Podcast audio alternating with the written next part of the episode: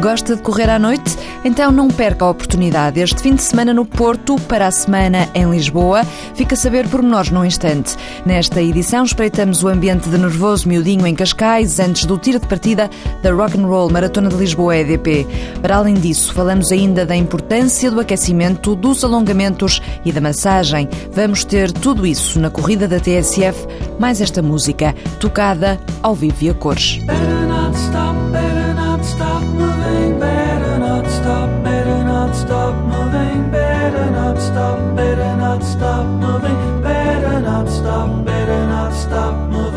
Daqui a pouco vamos espreitar o nervoso miudinho que se apodera dos maratonistas instantes antes da prova. Fomos fazer maratona e a meia maratona de Lisboa, a convite da EDP, mas esta semana começamos pelo fim do dia, pelas corridas à noite.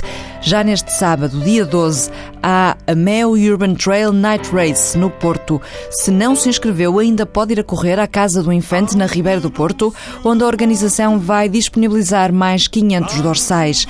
A partida para a prova deste sábado está marcada para as 9 da noite, na Praça da Ribeira. O percurso tem 12 quilómetros e veja bem por onde vai andar. Ponte Dom Luís, Palácio de Cristal, Jardim das Virtudes, Alfândega, Escadas do Cudeçal e dos Guindais, Muralha Fernandina, Mosteiro da Serra do Pilar, Caves do Vinho do Porto. Seduzido? No final, pode vingar-se numa francesinha e num fino. Se acha que não faz os 12 quilómetros, tem sempre a oportunidade de fazer a caminhada de 6. Lisboa. Uma semana depois, dia 19, outra corrida à noite, desta feita em Lisboa, 10 quilómetros também com uma mini de 5.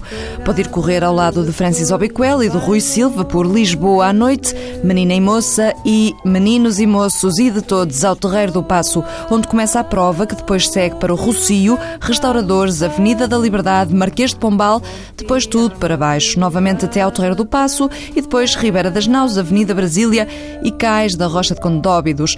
Volta outra vez para trás e acaba o Ufa no Terreiro do Passo. É também no Terreiro do Passo que começa e acaba a corrida TSF Runners, dia 26 de outubro. Ainda faltam 15 dias, mas o Walter Madureira já começou a fazer o aquecimento. Mais do que outro desporto, para participar em corridas, é aconselhável um aquecimento especial, explica Cristina Caetano, do Ginásio Clube Português. Portanto, este período de aquecimento, no fundo, vai ter aqui duas vertentes. Uma vai ser a preparação, naturalmente, para, para a corrida, dos 5 km e dos 10 km, que se vai realizar, mas vai ter muita de animação uh, prévia. Isto porquê? Porque este tipo de eventos são eventos que, felizmente, levam milhares de pessoas e, e, pelo o número de pessoas que leva, as pessoas têm que ir atempadamente. As pessoas não chegam 10 minutos, meia hora antes da corrida, estão lá mais tempo antes. E, portanto, para quem faz este tipo de provas, percebe que às vezes aquilo é um pouco, uh, enfim, está ali, passa a expressão um bocadinho seca, do que enquanto não, não, não, não é dada a partida. E, portanto, o que nós queremos é minimizar isto. E essa preparação vai ser feita com ritmo? Eh, vão ficar preparados do ponto de vista fisiológico, digamos assim, e musculoesqueléticos para a atividade, mas também animados, enfim, do ponto de vista psicológico, bem animados para, para os 10 km ou para os 5 que irão fazer. No final, quando a respiração já for ofegante e as dores apertarem, o ginásio assegura os alongamentos a todos os participantes, mesmo aos últimos, sublinha a diretora técnica do ginásio. Gosto mais de dizer o retorno à calma, porque não vão ser só alongamentos. Uh, nós muitas vezes falamos muito no aquecimento, nos alongamentos, mais numa perspectiva neuromuscular uh, ou musculoesquelética e menos uh, numa perspectiva cardiorrespiratória e vascular. Uh, eu acho que as duas têm que estar, as duas componentes têm que estar presentes. E então, numa modalidade como a corrida, necessariamente têm que estar presentes. Ou seja, o, no, o nosso coração, os nossos pulmões, os nossos uh, vasos, o nosso aparelho circulatório tem que também estar adaptado ou deve ser preparado para depois conseguir dar resposta de forma correta e sem riscos. Agora é só fazer os últimos treinos e preparar-se para a corrida do dia 26. Vamos ter aquecimento e alongamentos com o Ginásio Clube Português e depois massagens com o Gabinete de Fisioterapia no Desporto, que é coordenado por Ernesto Ferreira. Para um atleta, as massagens não são apenas prazer, são mesmo importantes. Sim, as massagens são importantes. Agora, são mais importantes para uns do que para outros, obviamente. Não um atleta de alta competição deverá fazer massagem duas vezes por semana, por exemplo. Não um atleta de, de média competição, ou seja, um atleta que treine todos os dias, mas que treine só uma vez por dia, eh, se calhar a massagem uma vez por semana é suficiente.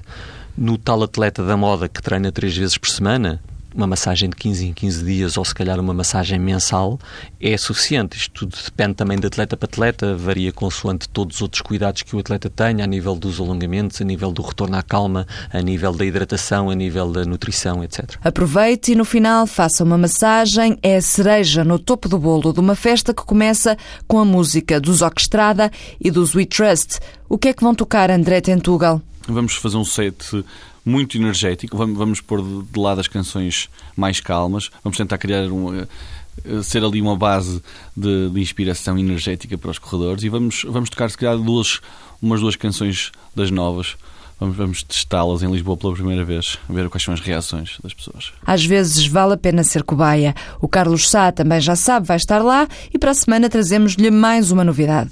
Altura agora de correr para trás até à Rock and Roll Maratona de Lisboa EDP.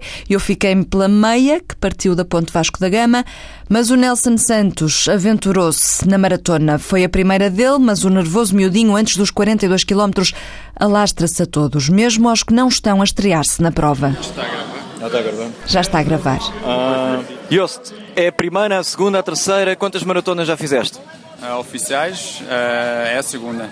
Esta é especial? É um novo traçado da Maratona Internacional de Lisboa para ti? Vai ser um desafio? Um desafio é sempre, sempre são 42 km e mais alguma coisa, né? Não sei, o traçado acho que é um pouco mais monótono do que o ano passado, mas uh, e, e, como está também muito mais calor do que em dezembro, vai ser um desafio, acho eu. A ver, vamos. Achas que está uma festa divertida? É um bom sítio de partida aqui, Cascais? Ah, está um ambiente está engraçado, está toda a gente nervoso e tal. É. Estás nervoso? Também estou, sempre.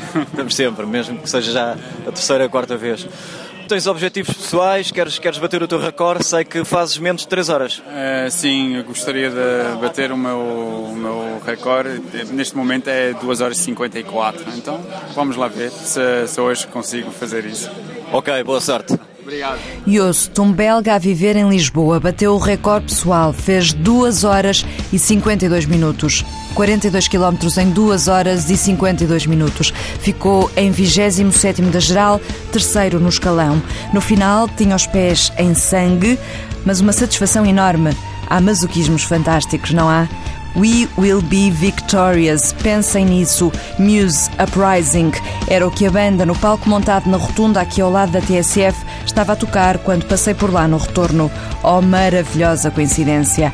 Boa semana, boas corridas.